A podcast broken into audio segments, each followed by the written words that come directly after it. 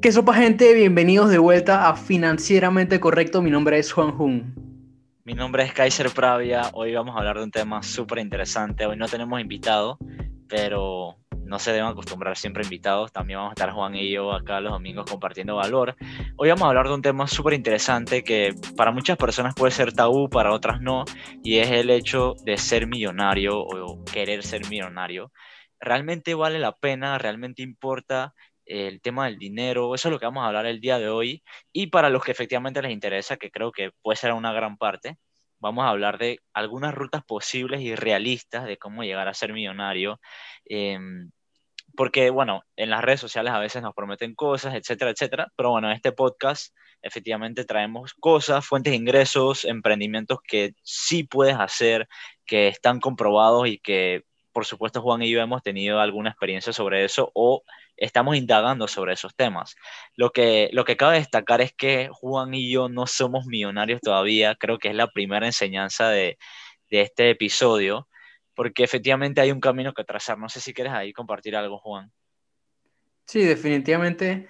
Usualmente muchas personas eh, piensan que nosotros ya somos exitosos y que tenemos mucho dinero en la cuenta de banco y etcétera, porque hablamos de estos temas y algunas personas piensan que, que somos millonarios, de verdad que eh, es algo loco de pensarlo, pero la verdad es que nosotros nos enfocamos en el hecho de que tú no necesitas mucho dinero para ser un inversionista o para enfocarte en las finanzas y, simplemente con las cantidades que tú tengas, cantidades normales, la persona común puede trabajar, eh, puede ser un inversionista. Eso es, en eso es lo que nos enfocamos.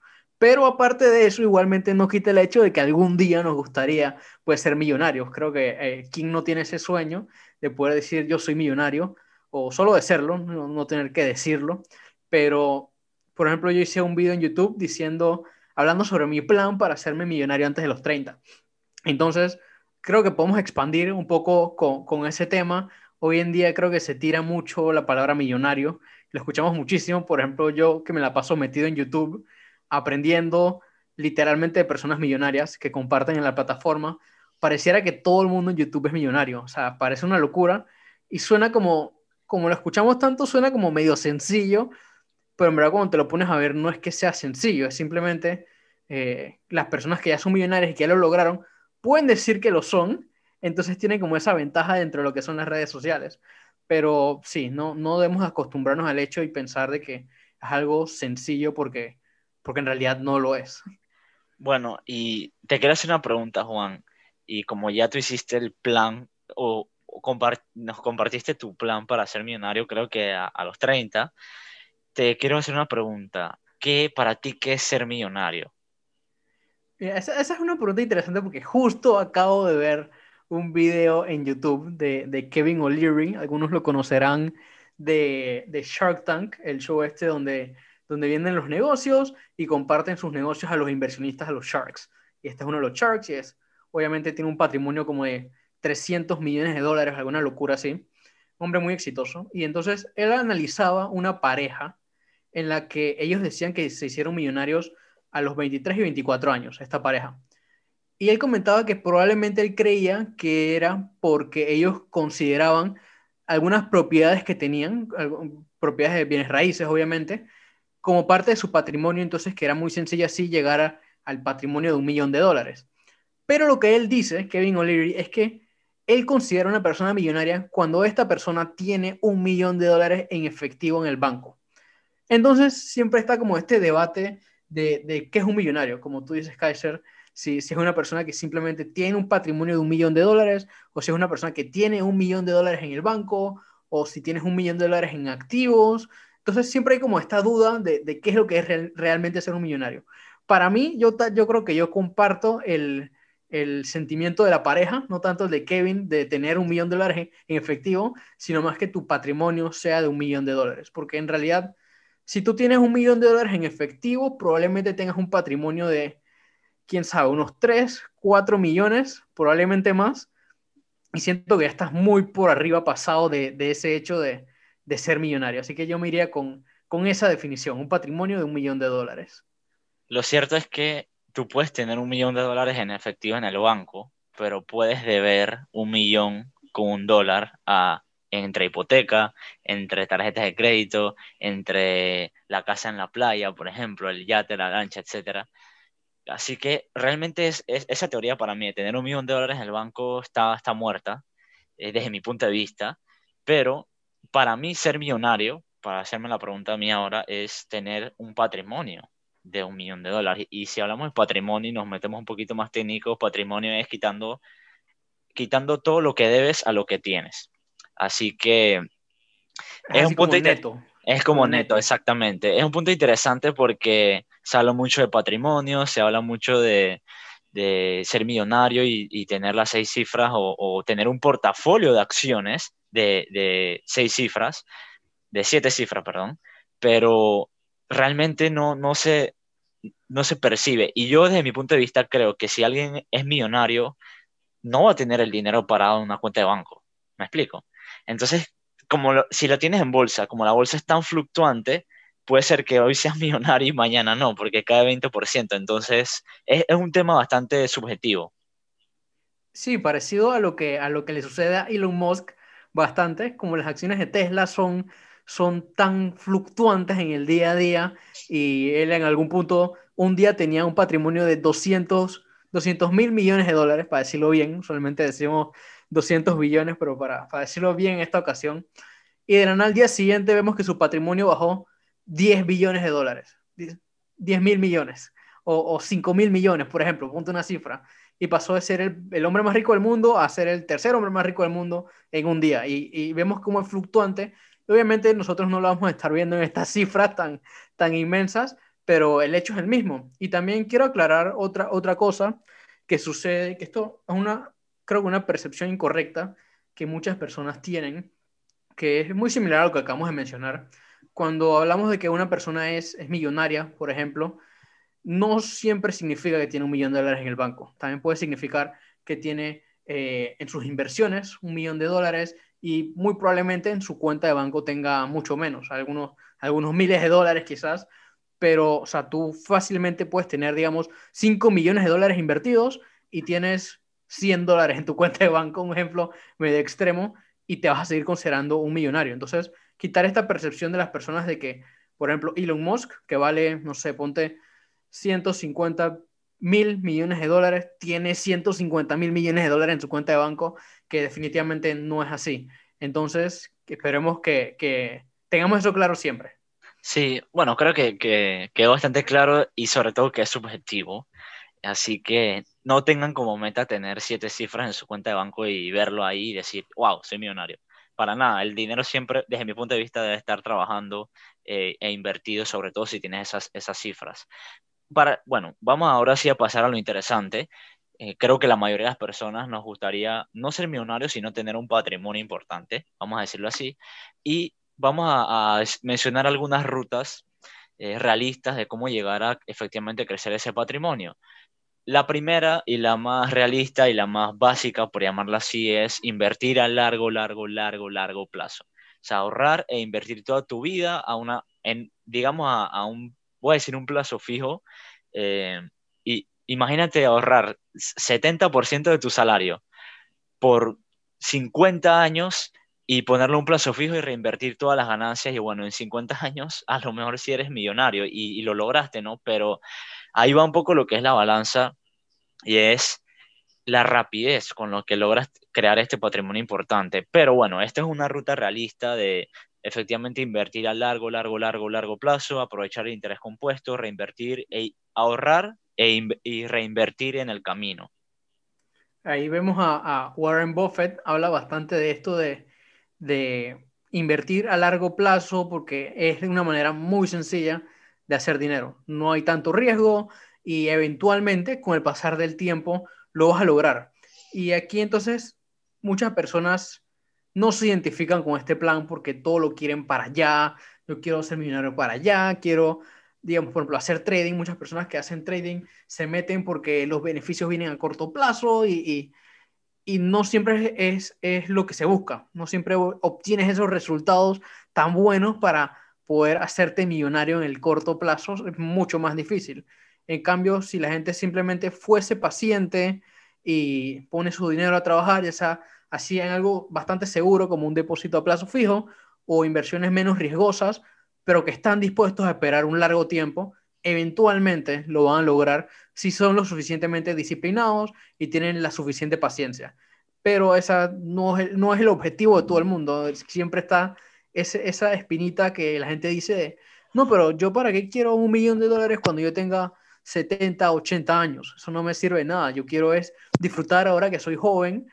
Entonces, eh, está esa, esa, esa, como tú dices, Kaiser, esa balanza de, ok, lo puedo lograr bastante seguro, pero me va a tocar disfrutarlo otra vez cuando esté muy viejo. Y, y no es necesariamente lo que yo quiero.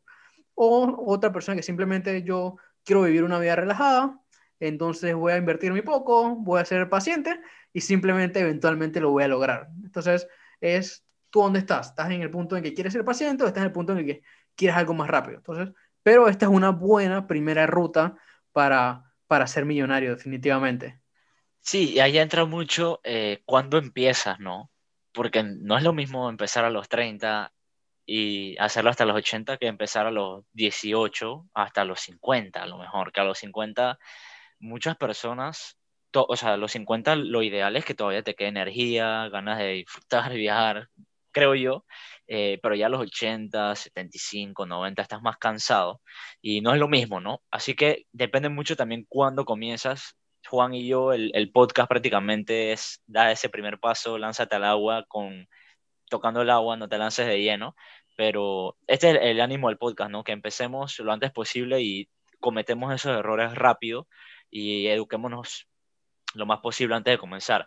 Entonces vamos ahora a, bajar un poco la balanza del tiempo, vamos a inversiones a medio plazo, o no, no, no me gusta decir corto plazo, pero a corto plazo es cinco años, por ejemplo. Hay formas realistas de, ser millonario eh, a medio plazo, 10, 12, 8 años, claro que sí. Eh, muchas de ellas vienen sobre todo en lo que son las startups o los negocios. Eh, empezar negocios, crecerlo, replicar la idea y, por ejemplo, hacer un, si tienes un local, replicar la idea y abrir 15, 20 locales y que empiecen a facturar millones de dólares literalmente. Eh, y siempre el tema de las startups, tener nuevas ideas, conseguir capital y tener una idea que se convierte en uno, un millón. Eh, por supuesto que es una forma de hacerse millonario, si no, no, no estuviéramos aquí utilizando Zoom, utilizando Google, que fueron startups en su momento, pero es una forma realista. ¿Por qué? Porque podemos desarrollar nuestra creatividad y podemos tener una idea y trabajar para esa idea. Pero bueno, también está el otro lado de la moneda, que es crear los negocios que ya existen eh, y administrarlos de una manera bastante eficiente y, e invertirles trabajo, tiempo, dinero y crecerlos.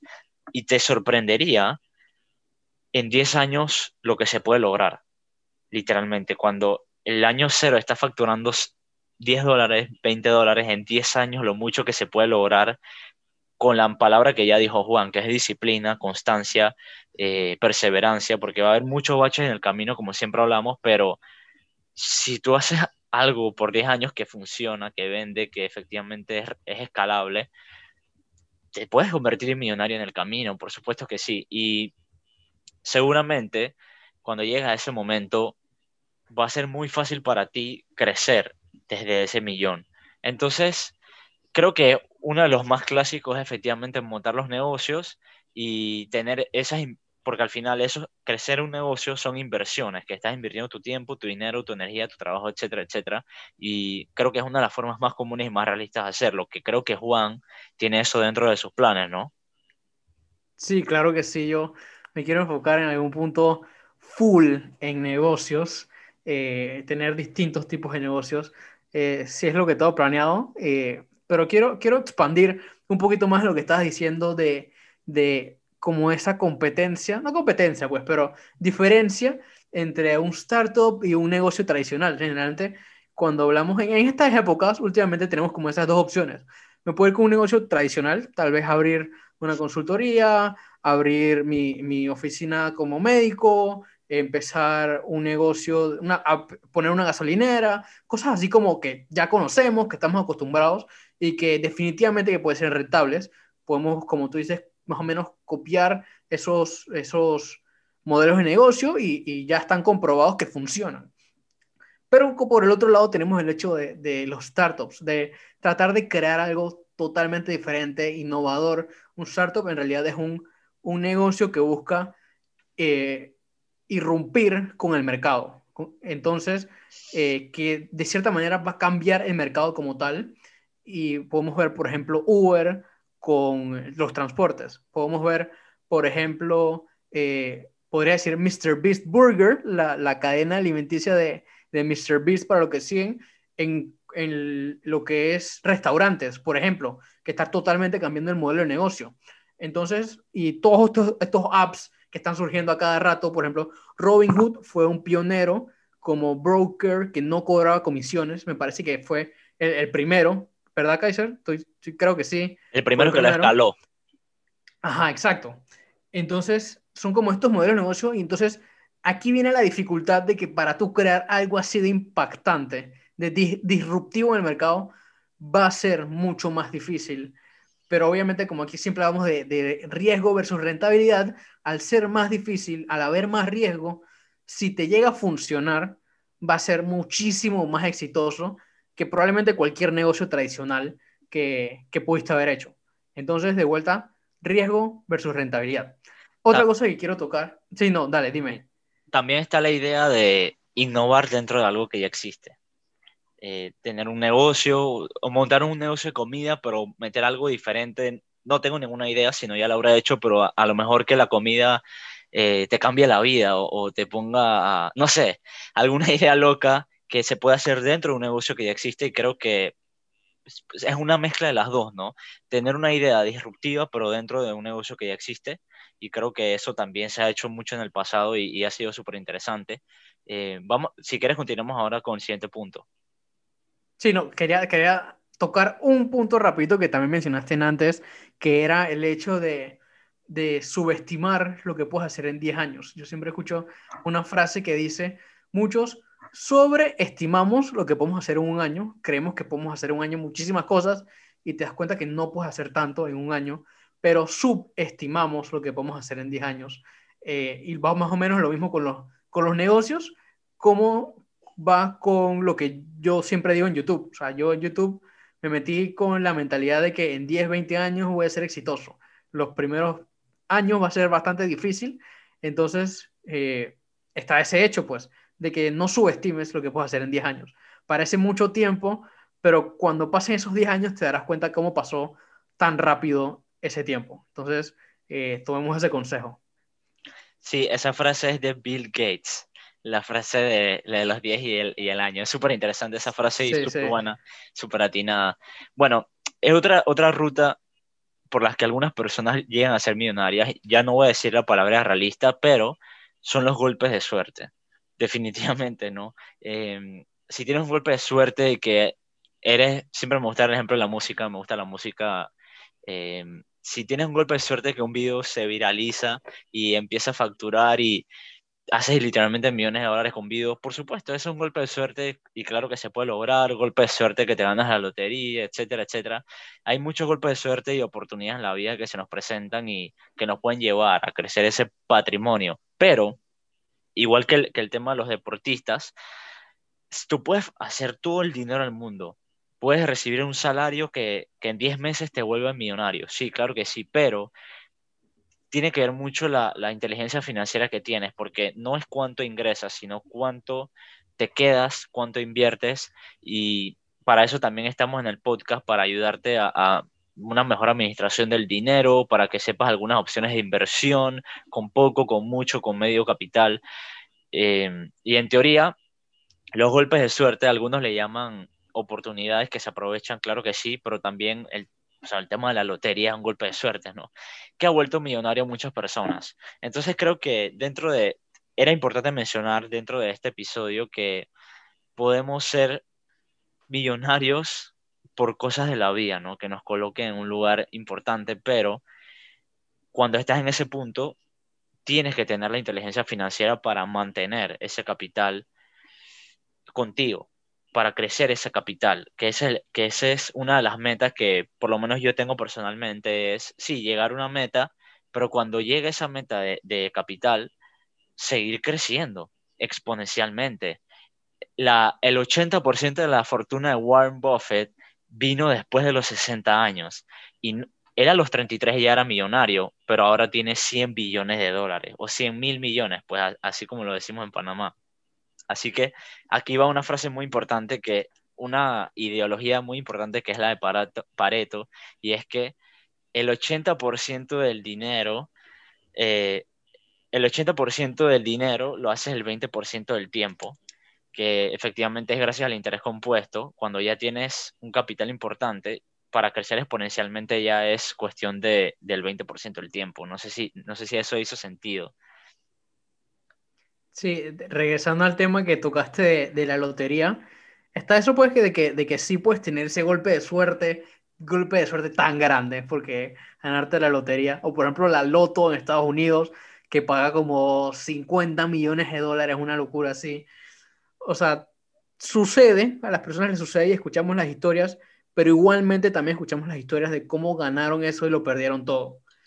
Entonces ahí viene la importancia de todo lo que hablamos acá, de saber poder administrar tu dinero. Si tú no sabes administrar 100 dólares, menos vas a saber administrar 1000 dólares, menos vas a saber administrar 100 mil dólares y mucho menos un millón. O sea, eso, por eso es que es tan importante la educación financiera, para el dinero que tengas, poder administrarlo. Si te ganas la lotería de un día para el otro, tienes que saber administrar ese dinero. Si no, no vale nada ese golpe de suerte que tuviste. Lo aprovechaste tal vez un periodo corto de tiempo, pero, pero no hizo el impacto positivo que pudo haber hecho si tenías el conocimiento apropiado para poder administrarlo. Y lo otro también que, quería decir es lo de los golpes de suerte cuando tú estás preparado, porque ese es otro punto. Yo, yo últimamente estoy saliendo a correr y estoy escuchando muchos podcasts. Escucho principalmente un podcast que se llama How I Built This, de, de, un señor llamado Russ, y él habla con emprendedores, pero estamos hablando de los mejores emprendedores que se han vuelto empresarios. Estamos hablando, por ejemplo, un, un, un podcast que me llamó muchísimo la atención fue el de Drew Houston, que se llama así, el fundador de Dropbox. Y él dice, en verdad, para todo negocio, tú necesitas un, un pequeño, una pequeña porción de suerte. O sea, para todo negocio. Y cuando, y lo que él describía como suerte era tener el conocimiento adecuado, estar suficientemente preparado en el momento indicado. Eso es lo que él llamaba la suerte entonces te tienes que dar cuenta de que tú tienes que estar preparado para cuando te llegue ese momento mágico que de la nada, no sé, de la nada yo estoy caminando por ahí y me encuentro con, con Warren Buffett, por poner un ejemplo así muy loco. Eso, eso es suerte, eso es lo que diría, o que me aparezca Warren Buffett cuando yo estaba caminando por el parque. Obviamente no va a pasar, pero imagínate que pasara. ¿Tú estás preparado para hacerle un pitch de tu negocio a Warren Buffett? ¿O estás preparado para ofrecerle lo que sea que le quieras ofrecer? O sea, tienes que estar preparado y, no es solo suerte. O sea, tienes que unir esos dos puntos eh, para realmente ser exitoso. Creo que todo empresario en algún momento tuvo un golpe de suerte y la diferencia es que ellos, los que tuvieron éxito, estaban preparados para poder aprovechar ese golpe de suerte. Creo que eso, eso es lo que sucede y tenemos que estar conscientes al respecto. Super Juan, había que, había que decirlo y se dijo. Así mismo. Sí, no, la verdad es que el tema de la suerte es súper relativa también y subjetiva. Las personas a veces dicen, qué suerte tiene este, pero es que él estaba preparado. Y vamos a, ir cerrando con la pregunta clave del episodio, y es que si realmente importa ser millonario, realmente importa tanto esas 7, 8, 9 cifras en el banco, en inversiones. Hay muchas cosas que, quiero hablar sobre esto y, quiero empezar por lo que es, más que el capital, es el tiempo, ¿no? creo que eso es, la traducción de todo, creo que tú y yo estamos de acuerdo en ese punto, y más que tener siete, ocho cifras en el banco es cuánto tiempo tengo que trabajar o qué tan comprometido estoy con, otras personas o con un jefe o con, o con mi trabajo para poder mantener ese capital o para poder seguir sobreviviendo llevando el estilo de vida que tengo actualmente o el que quiero tener a medio slash largo plazo. Creo que si me haces la pregunta, ¿realmente importa ser millonario? No tanto, pero realmente importa la libertad de tiempo. Pero aquí voy a algo, y es que tú puedes tener todo, todo el tiempo libre del mundo y a la vez ser pobre. Entonces, es súper importante el balance. Claro que quiero tener un capital importante, pero no quiero tener un capital importante y, seguir, tener que seguir trabajando 16 horas al día para, para que no se me acabe ese capital.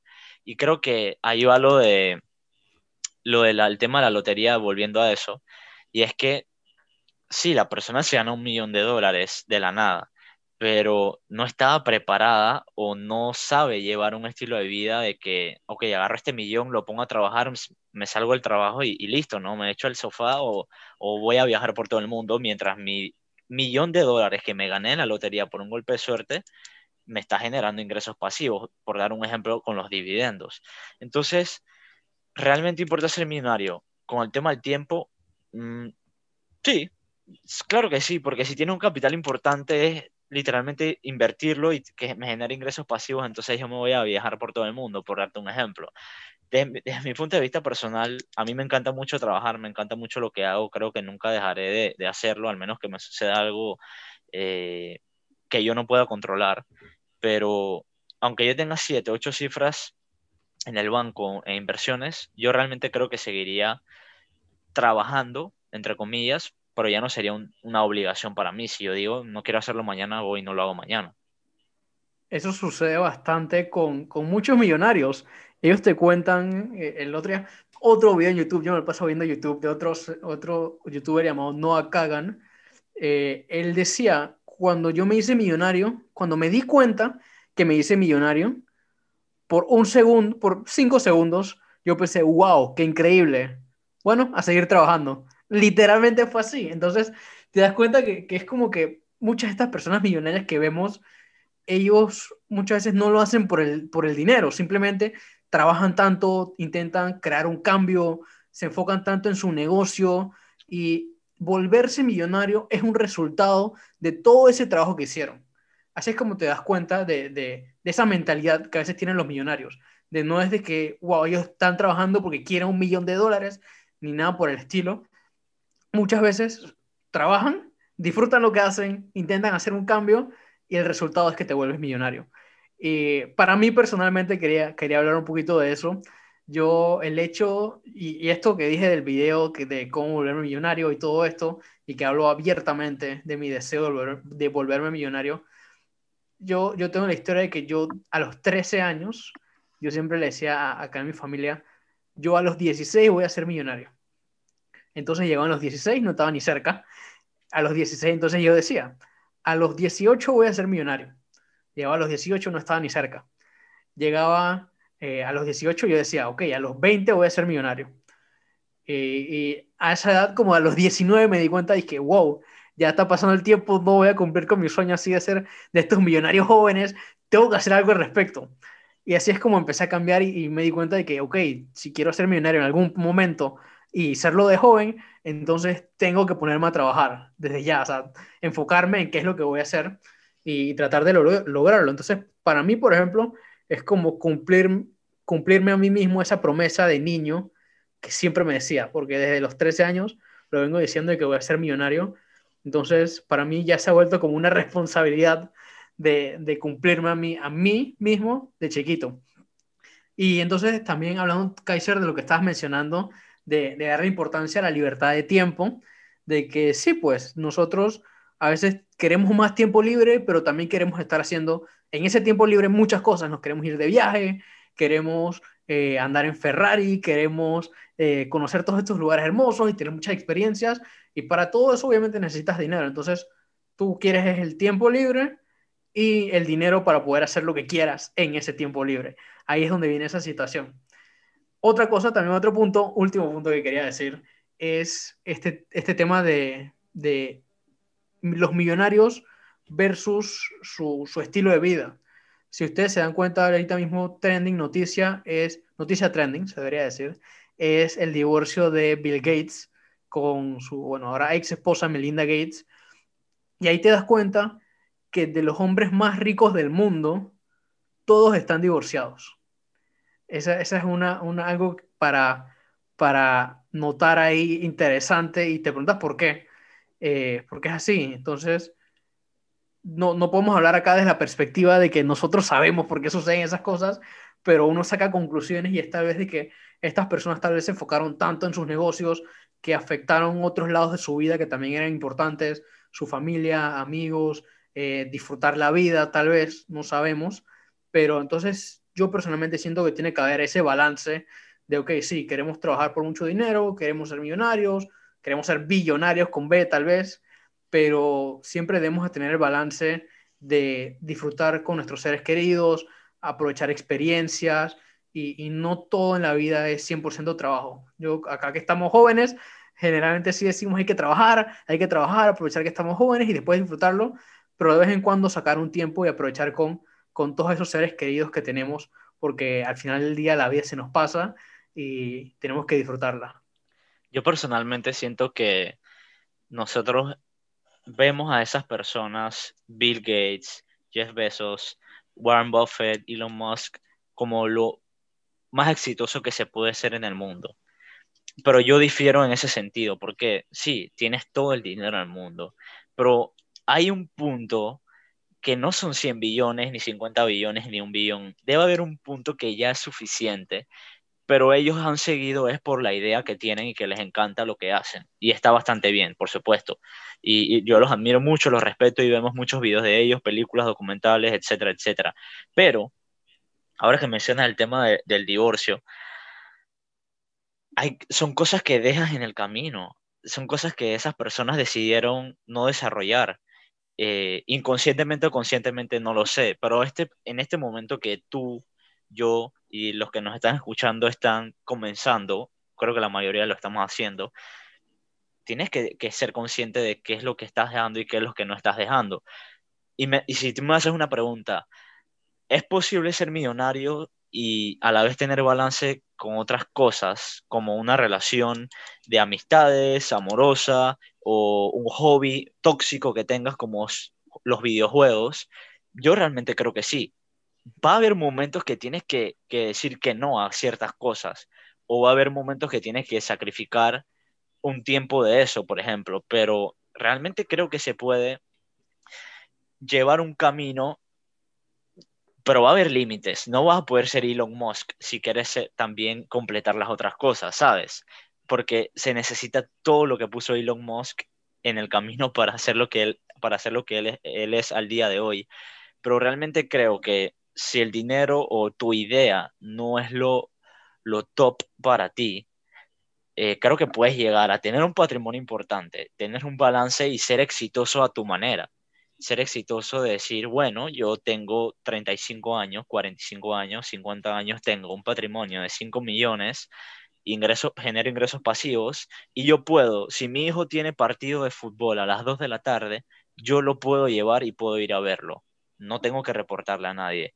Quizás ese es el éxito para ti personal, pero para Elon, para Warren Buffett no lo era. Si alguien ve el documental de Warren Buffett, su familia no era su prioridad. La esposa lo dejó, los hijos no saben nada de bolsa, sus sucesores no son su familia. Literalmente su empresa depende de externos y él no le, no le enseñó nada a su familia. Sí, él puso todo el dinero para todo, pero él tiene 90 años y, y su familia su esposa, ex esposa, está con otra persona, los hijos tienen una fundación de, animales, o sea, él decidió llegar a ser el, hombre más millonario en cierto momento y renunció a todo lo demás. Entonces, en este momento tú te tienes que preguntar realmente hasta dónde quieres llegar y qué es lo que estás dispuesto a dejar y qué es lo que no estás dispuesto a dejar, porque no era compatible que Warren Buffett fuera el hombre más millonario del mundo y a la vez tener una familia ideal, entre comillas, ¿no? ¿Qué, qué, ¿Cómo tú la ves, Juan? Sí, no, definitivamente hay, ciertos compromisos que a esos niveles se hacen y es, es totalmente loco y cada uno tiene su, su, su, vida ideal y pues las, estas personas fue así, pues fueron los sacrificios que tuvieron que hacer. Yo aquí te quería hacer una última pregunta cerrando el episodio, una pregunta algo interesante. Yo, yo siempre tengo algo que yo me digo de que cuando esto suceda, ahorita lo voy a decir, cuando esto suceda, ese es el día que yo voy a decir, lo logré. Lo logré. O sea, en mi vida, mis objetivos, digamos que objetivos financieros, yo sé, ese día digo, lo logré. Entonces quería saber tú, Kaiser, si tú tienes algún, algún suceso o algo, no sé, en lo que tú digas, ok, a este punto lo logré. Esto es lo que, lo que yo quería. Tal vez para Warren Buffett fue, ok, yo el día que sea el hombre más rico del mundo va a ser el día que yo lo logré. ¿Tienes algún, algo así?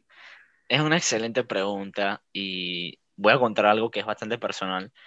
A mí personalmente me cuesta saborear las metas. O sea, yo hace un, hace un año pude haber escrito, por darte un ejemplo, no es que lo hice, eh, pude haber escrito, quiero mil suscriptores en YouTube, por ejemplo, en, en un año.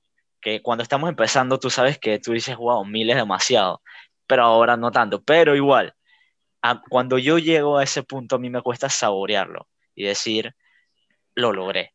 por ejemplo, voy a celebrar o me voy a tomar un, un, un, una tequila para celebrar esto. Entonces, me preguntas que si tengo un, driver que en ese momento diga lo logré.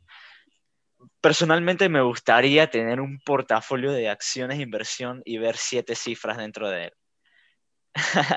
o sea, me gustaría a ver en la pantalla, en mi broker, y ver siete cifras en el broker y decir, este es un portafolio de siete cifras. Pero siento que cuando llegue ese momento no voy a decir que lo logré. ¿Sabes? ¿Entiendes mi punto? Sí, claro. Claro, es una, es una buena meta, sí que te, he puesto, que te ha puesto bastante alto, pero todavía no es como tal vez suficientemente ambiciosa para ti para poder decir lo logré. Exactamente. Entonces realmente creo que estoy abierto a varias cosas, varios drivers y me gustaría más en 10 años ver para atrás y decir, no por un detonante en específico, pero decir, wow, logré estar aquí cuando hace 10 años soñé con ser alguien más. Punto. No me lo imaginé qué, qué iba a ser, ni sé qué va a ser, pero ver para atrás y decir y saborearlo en ese momento. Pues. Como ahorita mismo tú y yo pudiéramos saborear que nuestro canal de YouTube monetiza, por ejemplo, que hace un año que nos íbamos a esperar, hace dos años que nos íbamos a esperar eso, pues. Claro, era, era un sueño así como distante. Cuéntanos el tuyo, cuéntanos el tuyo. Mira que el mío también, yo, yo siempre he dicho y le digo a mi novia, el día que yo tenga, sea dueño de un equipo de fútbol en Europa. O sea, ese día que, que yo sea el dueño de un equipo de fútbol en Europa, ese puede ser el día que yo diga, wow, o sea, lo logré. Este podría ser como el, mi pináculo en mi vida financiera, pues, al menos en mi vida, en mi vida financiera me, me, gusta mucho el fútbol y siempre, y tengo ese sueño de, de tener un equipo de fútbol que diga que, wow, esto es mío. Tal vez probablemente en ese punto, como tú dices, llega eso, lo disfrute y, vaya a tener otras metas, tal vez más ambiciosas, pero a mi pensar el día que yo pueda decir que soy el dueño de un equipo de fútbol en Europa, yo como que podría bajarle un par a las revoluciones en todos estos temas, pero sí, sí. ese sería mi, mi lo logré.